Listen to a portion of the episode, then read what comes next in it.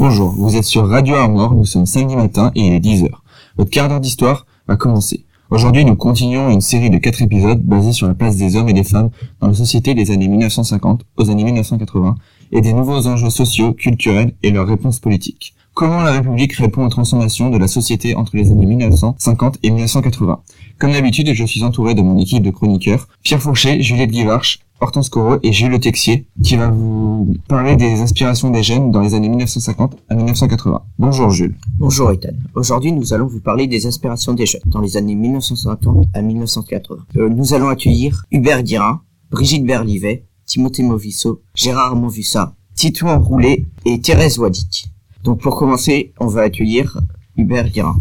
Merci Jules. Bonjour Brigitte Berlivet, sociologue et spécialiste des jeunes à toutes les époques. Alors, Madame Berlivet, comment se caractérisaient les jeunes des années 60 On les reconnaissait dans la rue car ils portaient des blue jeans, des polos ou encore des blousons en cuir.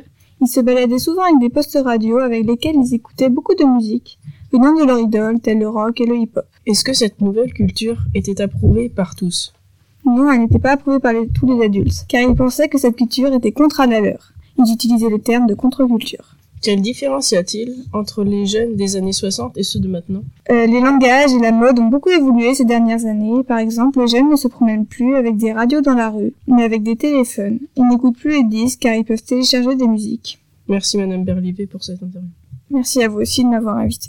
Je vous passe la manger. Euh, merci beaucoup d'être venus à tous les deux. Maintenant, nous allons parler de mai, 68 avec euh, Timothée Movisso et Gérard Monvissa. Merci Jules. Bonjour Gérard Monvissa. Bonjour Timothée Movisso. Alors, comment avez-vous fait pour vous faire entendre en mai 68 bah, En mai 68, nous avons essentiellement euh, fait des manifestations. Pourquoi avez-vous manifesté?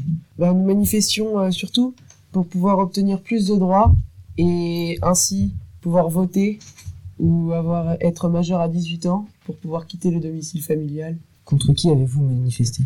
Euh, Nous avons manifesté euh, essentiellement contre les CRS. Aussi, pour nous faire attendre, euh, nous avons bloqué des universités ainsi que des écoles. Merci, Gérard ça.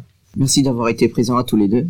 Maintenant, on va accueillir Titon Roulet qui va interviewer Thérèse Wadi. Bonjour Thérèse. Bonjour. Suite aux événements de mai 68, quelles ont été vos premières réponses? Alors, dès le 16 septembre 1969, le nouveau Premier ministre Georges Pompidou évoquait un projet de loi à l'Assemblée nationale proposant de recréer une nouvelle société, plus libre en écoutant l'avis de chacun, tenant compte des revendications. Néanmoins, en 1969, il devait faire face à de nombreux problèmes comme le bouleversement technologique ou encore l'explosion démographique. Très bien Thérèse, mais pouvez-vous nous citer une des mesures prises à votre gouvernement suite à ces événements Alors, nous avions pris la décision de créer une loi abaissant la majorité électorale à 18 ans le 5 juillet 1974. Cela a permis à plus de 2 millions de personnes en plus de voter. Avant, la majorité électorale en France était, à 20, était fixée à 21 ans. La loi a offert aux jeunes la possibilité de quitter le domicile familial à 18 ans, d'ouvrir un compte chèque sans l'accord parental et de ne plus être obligés de faire signer leur carnet de notes.